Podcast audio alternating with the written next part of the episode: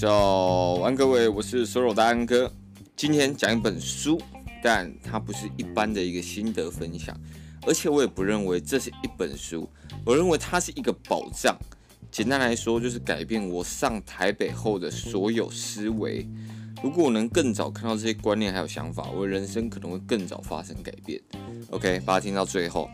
好，那我最近呢，减脂之路终于迈向最后一个礼拜，好不好？时间非常的赶，非常快。我认为最让人感觉到累的，不是饮食控制的部分，我觉得更多是你要每天拨一个很大的时间去做有氧这件事情。因为我知道每个人备赛不太一样，有些人是需要做有氧的，有些人很专心的做饮食控制，他就瘦得非常顺利。但是因为这是我第一次比赛，我也想说，而且我时间也真的比较赶。所以我才想说，那我一定要加有氧，那我有氧的强度也会把它拉比较高，因为我可能真的是比较需要急一点的瘦下来。所以我到最后一周的时候，其实我有氧大概已经做了五十分钟，每周大概五次，一次做五十分钟。那我重训的话还是一样一个小时，然后维持我的强度。那为什么会感觉到特别累？就是因为你其实全身强度你要盯在那边，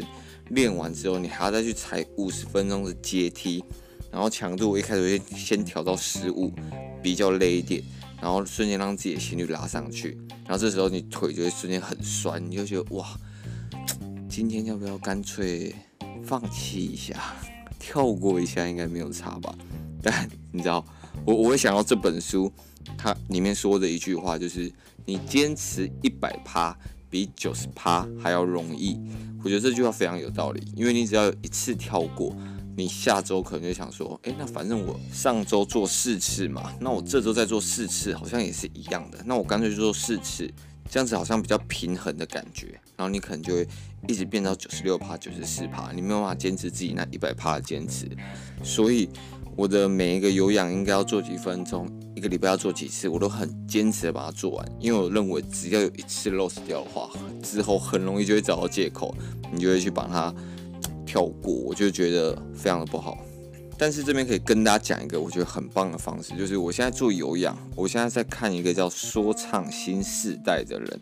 那因为大家都知道，就是在最一开始的，我不知道我们念错，叫中国有嘻哈嘛，就是第一季的时候，那时候造成身边所有人的都暴动性的去看那个 hip hop 的一个说唱比赛节目。那最近呢，你就会感觉到，其实好像已经有点冷掉了。你就会发现，大家好像没有那么热衷在看他的第二季、第三季。但是为什么我会再去看这个说唱新世代？就是因为它里面有 Rich Brian 跟 High Brother 跟呃热狗。热狗其实不是不是最主要，但是我非常非常喜欢 Rich Brian。你们去查他的歌，你们一定有听过他的歌，太脍炙人口，就是一个脸长得很奇怪、很锵，然后他唱歌却超有魅力、很凶的一个人。我想说，他们居然请到他来当评审，不知道到底花了多少钱。那相反的，另外一个说唱节目，可能就是潘玮柏啊、吴亦凡等等，也不是说他们不好，但是相较在 hip hop 上的一个成就，你就会知道，这基本上是没有办法做去做比较的。所以我就先点进去看他第一季，然后真的我觉得好看的部分是因为它里面不是很单纯的，就是一直在说唱技巧啊、押韵押了多少啊。没有这么的无聊，就是单纯听 flow 这样，因为他们那个节目会是再结合一些音乐，然后他们里面的说唱就只是一个辅助，然后可能会让音乐变得更好听。那当然还是一个说唱的一个竞技节目，但我觉得它融合的非常好。以目前来讲，我蛮推荐大家去看的，因为我只要一看，然后有时候他们唱了几首歌，我发现五十分钟就过，超级超级超级快。那如果你们可能没有那么喜欢听饶舌的话，那你们可以去看那个《Emily in Paris》，我不知道我有没有念错，但应该是这样的翻译。那我觉得它蛮好看的，就是里面有很多就是欧洲人还有美国人，他们对于工作上的一些不同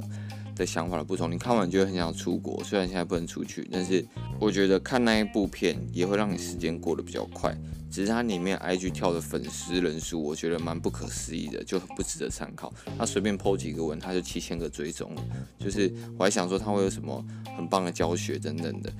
嗯，好，OK，就是一部戏剧，但是节奏蛮快的，就是也蛮推荐你们可以去看的。好，那我们开始进入重点，谈这本书。这本书呢，它就叫做《唱完一人公司》，不是唱歌的那个唱，是他的那个名字的那个畅快的畅。那为什么会非非常推荐这一本书？就是因为其实我之前就有看过《艺人公司》这一本书，然后我也觉得作者讲的一个观念啊，职场上的想法，我觉得也跟我现在想的很贴切。但是怎么就觉得好像还是有点远？因为它毕竟它是国外的一个案例，然后它年收已经上亿了，你就觉得他现在做的事情，他变现的方式。好像不是那么触手可及，所以你看完就觉得嗯，概念不错，但我好像没有什么是可以马上去做的事情。那这本《畅玩艺人公司》，我就觉得比较是台湾版的台湾人必看的一个艺人公司的概念，因为也有一个说法，就是艺人公司它除了是一个概念外，它其实也是一个个人品牌的一个企业版。而且这边要特别提到，就是艺人公司这个名词，其实常常会被人家误会。那它其实要传递的是一种精神，并不是说你不能请助理或者是雇员工。那它也就是说，一人创业家的一个概念。简单来讲，就是你一人独资，自己掌控并保持最少员工营运的一个事业体。OK。那像一般创业家，他可能整天会在外面抛头露面，可能要跟人脉 social 啊，或者是找你的资金合作伙伴等等的。那一人创业家，你也可以做这些事情啊，只是你的一人公司是校长兼壮中，只是可能会花更多时间花在创作以及研究你自己的数位产品等等的。所以如果你有好东西，你可以直接透过网络去累积你的人脉、资金，或者是你的各种合作的机会。所以。不会急着要去找员工，一律为外包优先。而且现在应该没有什么外包或者是工具，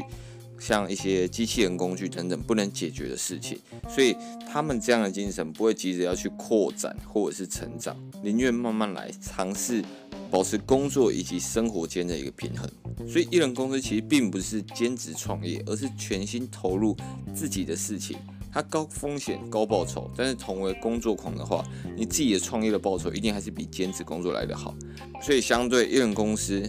你不用去看老板的脸色，没有去要跟同事去做任何的配合，也不用去操心你自己的员工，你可以全心全意去做自己喜欢做的事情，保持各种弹性，还有你自己的自主权。你可以找不同的人合作不同的好玩的专案，没有要互相督促资源等等的。所以，其实你只要经营一轮公司，你就要去熟悉各种云端工具的运用，例如一些自动化以及外包，就是两大关键。然后再把你所有的一个专业知识，把它数位化、规模化以及自动化，那这三件事情就会像魔法一样，可以让你的任何的一个网络事业逐渐发展起来，然后被看到等等的。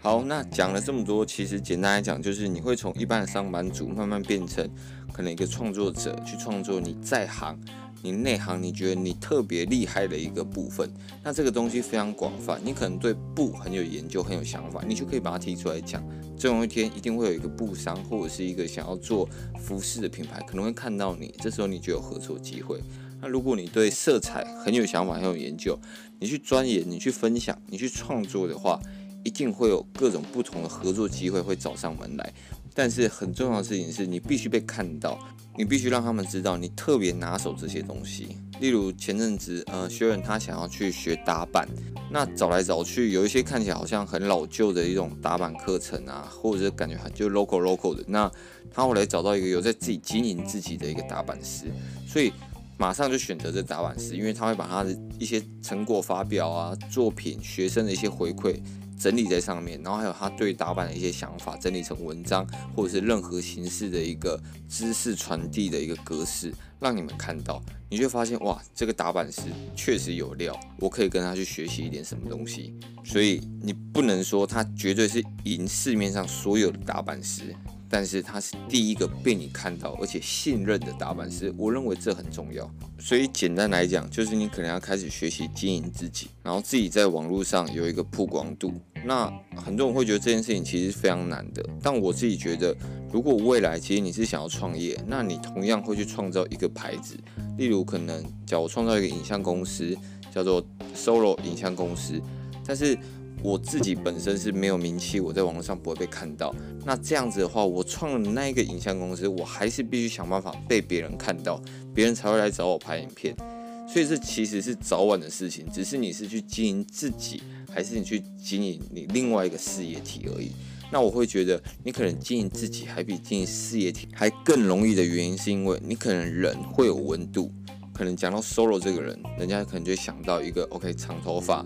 黑黑的一个健身人，然后拍一点东西，录个 Podcast 等等的，你会有一个这样的画面。但是你听到 Solo 影像公司啊，是是什么？拍什么的？就拍一个人这样子吗？就是你完全不会有一个温度，不会有一个连接。但是如果你是用人在做经营的话，你相对就会比较有连接感一点。所以你去看市面上有一些很多厉害的创业家等等的，他们事业挺厉害，会不会一开始其实就是他的本身的人就够有名，就够厉害，所以他的东西自然而然就会被看到、被曝光。我举一个极端一点的例子，蒋友柏。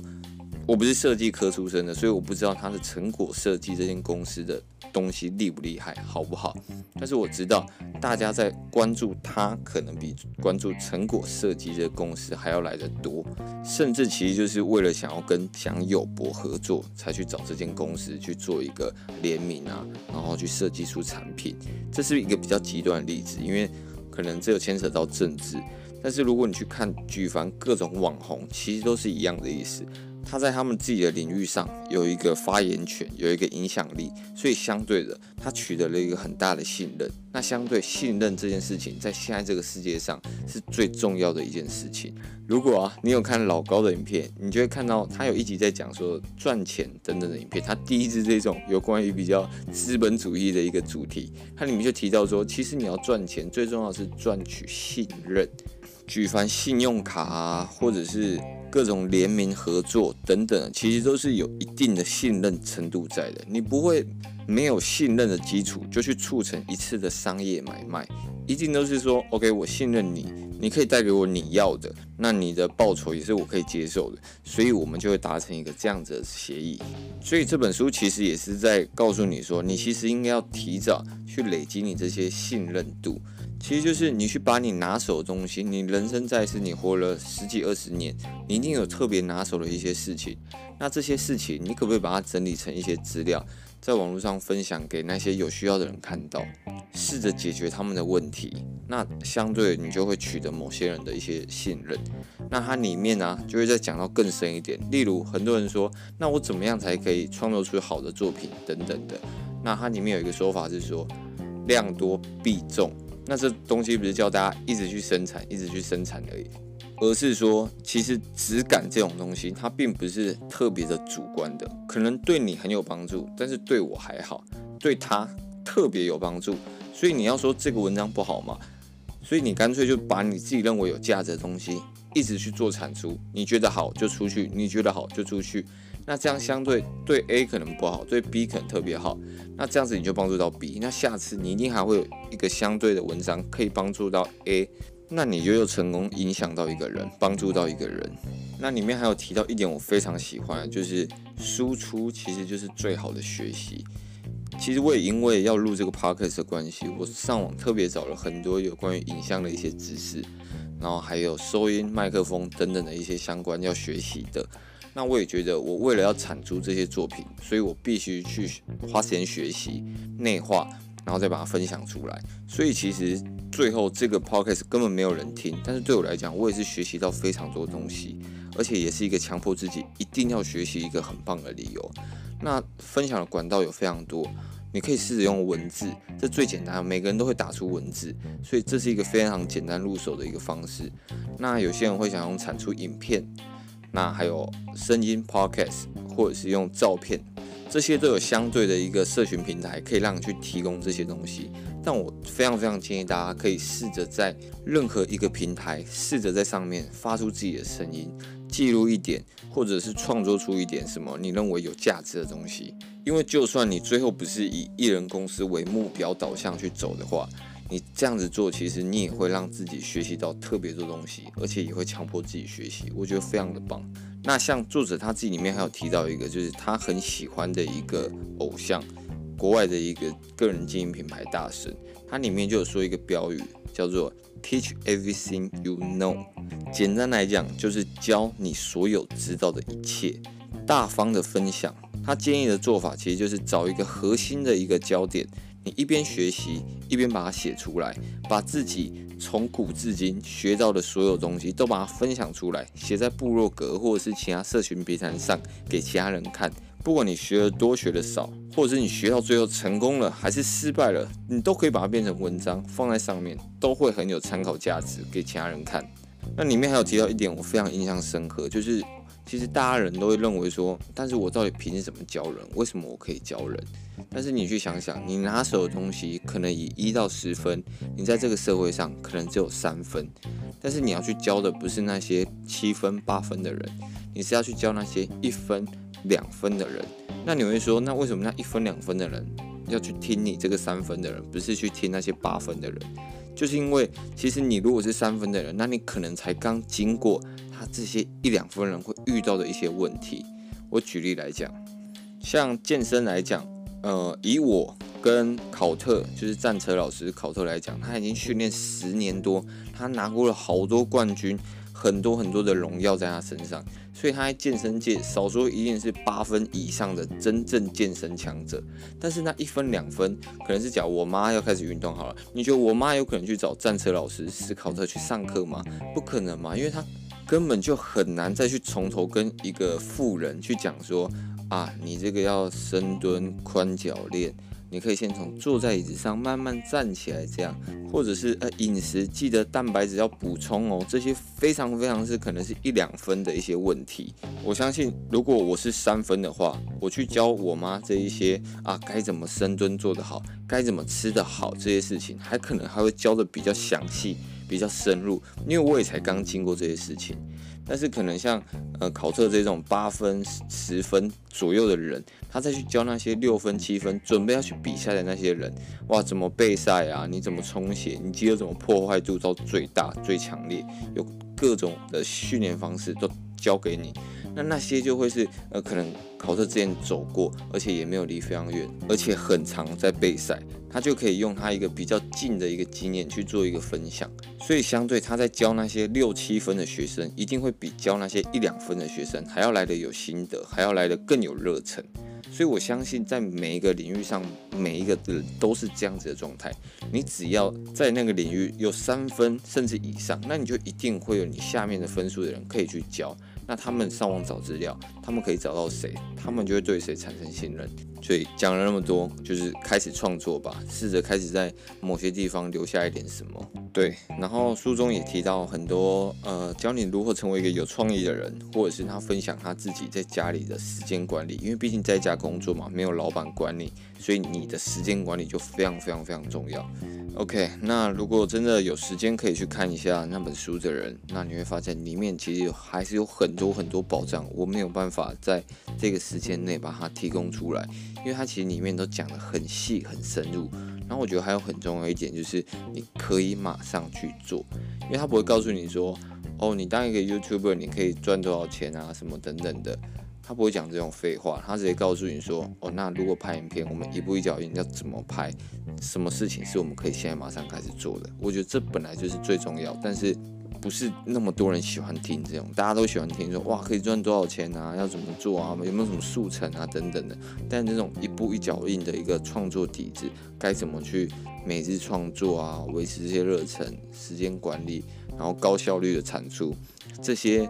很扎实、很基本的东西，就是我觉得他书中里面最大的一个卖点。OK，好，简单讲了一下这本书的一个介绍，还有我自己的一个简单心得，跟我现在的一些想法。那我非常非常推荐。有听到这个 podcast 的人可以去看这本书，叫做《畅玩一人公司》。那如果对于他的一些实体课程、线上课程或者是一些付费电子报有兴趣的人，都可以直接在 IG 私讯我，然后跟我讨论一下，说，哎，你其实现在遇到问题，可呃值不值得上这些东西，或者是可以学到什么东西？那我会就我现在目前在那边得到的、学到的，给你一些经验的分享。然后希望可以直接帮助到你。那如果不行的话，那也会给你一些建议，看值不值得去上这些课。OK，那今天也讲到蛮多我在书里面学到一些想法以及心得。那希望可以帮助到你们一些些。那如果有什么问题，都可以 IG 私信我，然后告诉我可以怎么做得更好，或者是帮助到你们什么。啊，记得五星评价刷起来，感谢。那就大概先这样，晚安各位。拜。